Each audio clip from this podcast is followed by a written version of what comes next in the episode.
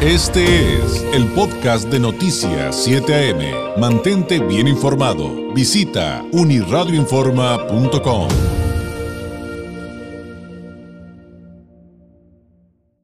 Es miércoles de Migranálisis de Continente Móvil, un espacio donde convergen la migración y la comunicación con un enfoque científico. En esta ocasión con el doctor José Israel Ibarra González, cofundador de Continente Móvil, egresado del doctorado en estudios de migración de El COLEF y candidato al Sistema Nacional de Investigadores, profesor de comunicación en la Universidad Jesuita Ibero Tijuana y presidente del Colegio de Comunicólogos de Baja California, Colcom BC. Israel, ¿cómo estás? Muy buenos días.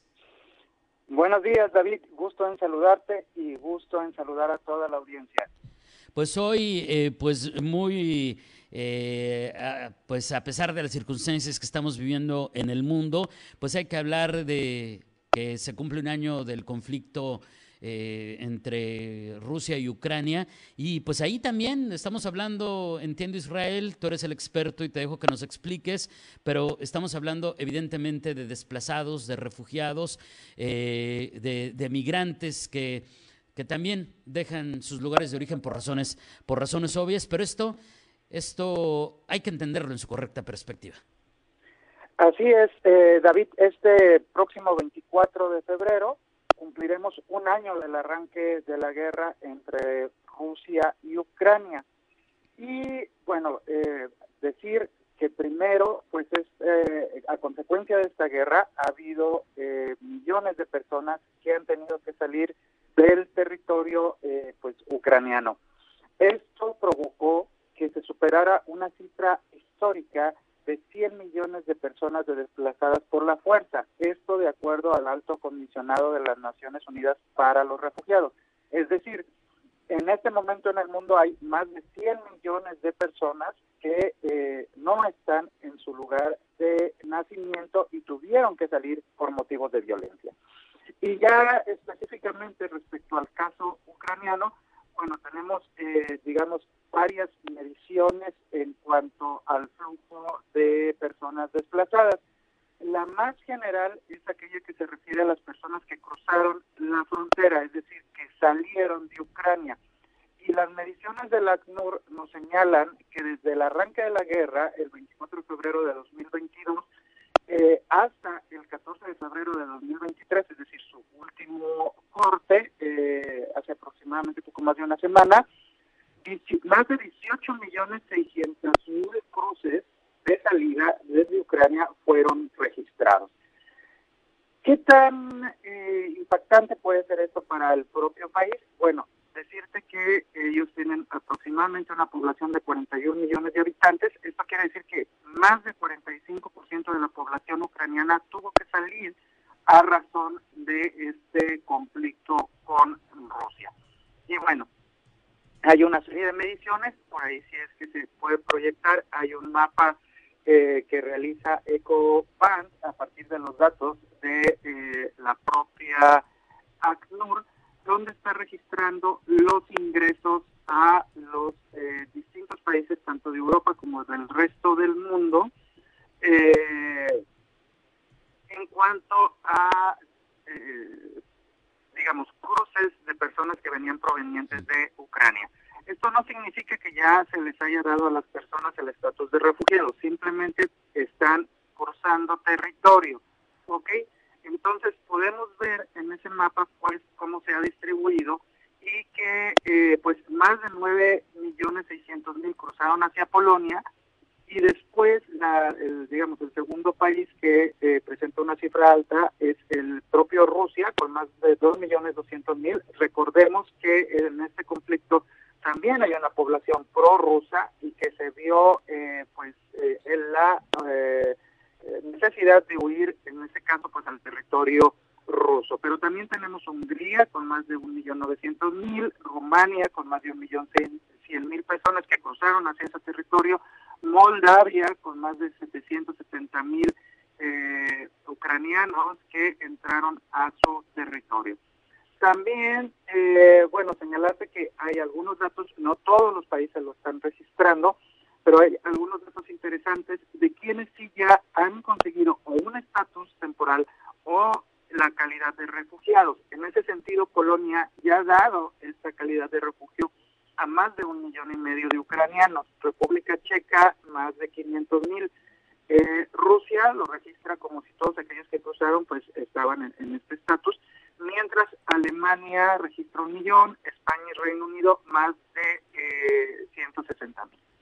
Pero es interesante eh, pues voltear un poco los ojos hacia nuestro continente, eh, ya que bueno, recordaremos nosotros nos tocó eh, pues aquí observar el cruce de personas ucranianas que estaban en búsqueda del asilo en Estados Unidos, aquí estuvieron en Tijuana, lo vimos en las noticias, y bueno, de acuerdo a un reporte de estatista, pues Estados Unidos se había si bien a eh, otorgar 100.000 eh, refugios a ciudadanos ucranianos. Bueno, este reporte de estatista, con datos del, propio Departamento de Estado de los Estados Unidos, nos está señalando que desde que arrancó la guerra, solo Estados Unidos ha aceptado a 2.123 refugiados. Es decir, una cosa es que hayan pasado en este estatus como de parol humanitario, y otra cosa es que se les haya otorgado el refugio tal cual. Solo se les ha otorgado 2.123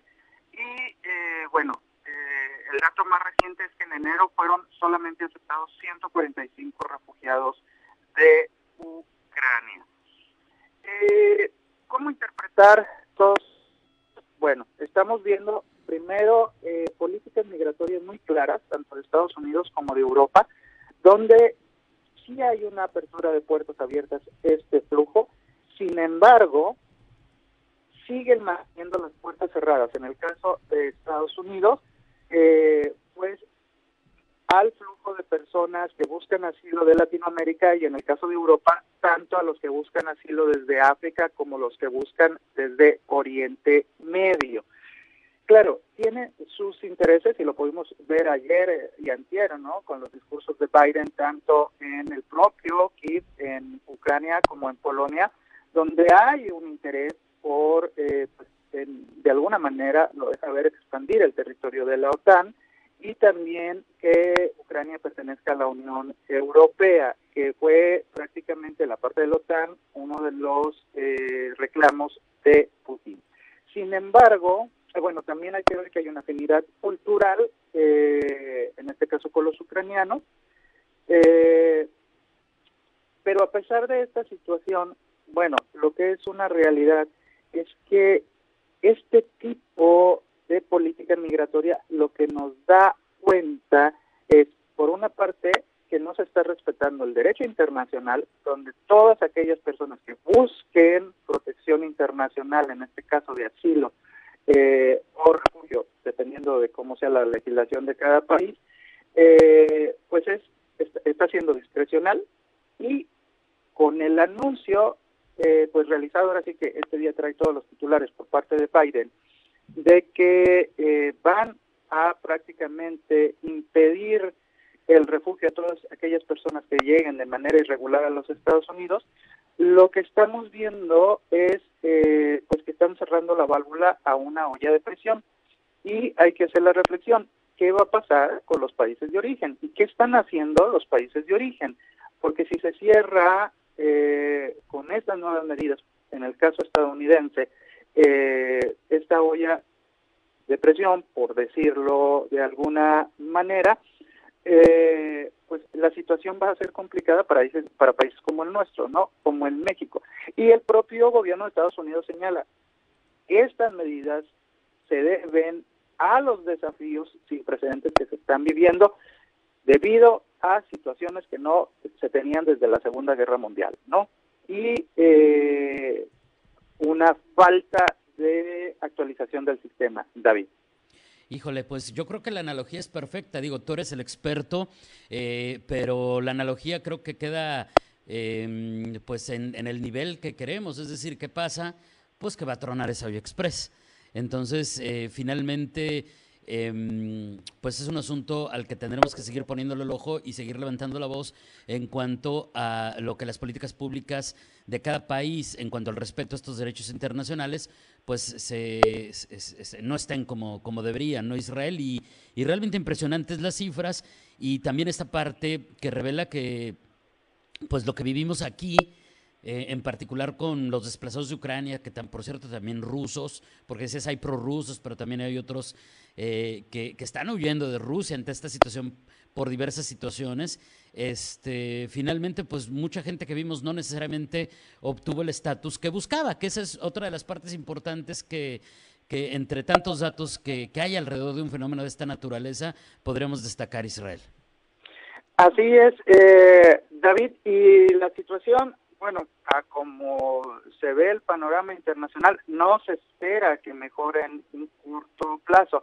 Nadie quiere que la guerra eh, escale, nadie lo quiere, eh, pero es un escenario que tenemos que ser realistas, puede suceder, y de escalar una guerra, de verse involucrados eh, pues más naciones en un conflicto internacional, eh, muy seguramente vamos a ver a más gente de estas naciones involucradas en la necesidad de salir huyendo de sus países.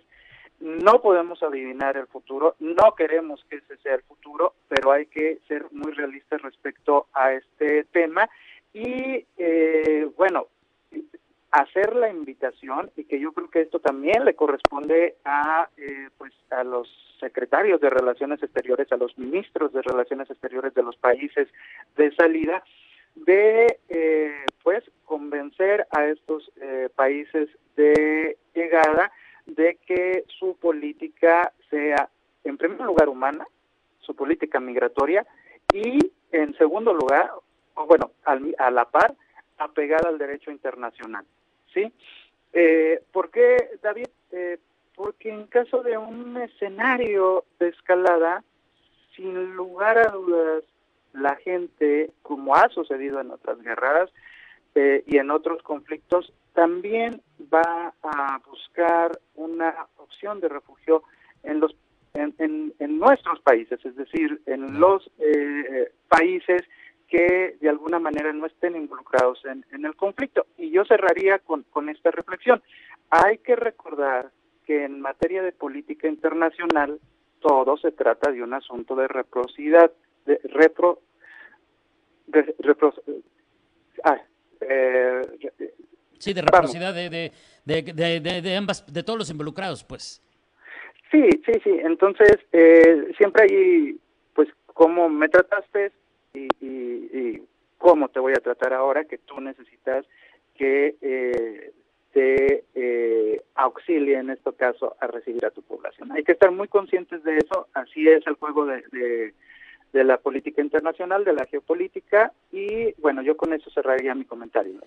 Israel, te agradezco enormemente qué, cifras eh, tan interesantes y, y, insisto, híjole, ya sé que lo digo mucho y no debo de de usar adjetivos calificativos, pero pues es que son impresionantes las cifras eh, de, de, los desplazados. de ahora, no solamente eh, este global que nos compartiste, sino también los del caso de Ucrania. Eh, te agradezco enormemente y pues nos escuchamos muy pronto, Israel. Muchas gracias. Muchas gracias a ti, David, y un saludo a toda tu audiencia. Un abrazo. Gracias, es el doctor José Israel Ibarra González, cofundador de Continente Móvil, en este miércoles de Migranálisis de Continente Móvil, este espacio donde convergen la migración y la comunicación con un enfoque científico, pues hablando de los refugiados de la guerra de Rusia y de Ucrania, mucho más complejo de lo que eh, pudiéramos eh, imaginar los que evidentemente no somos expertos en la materia.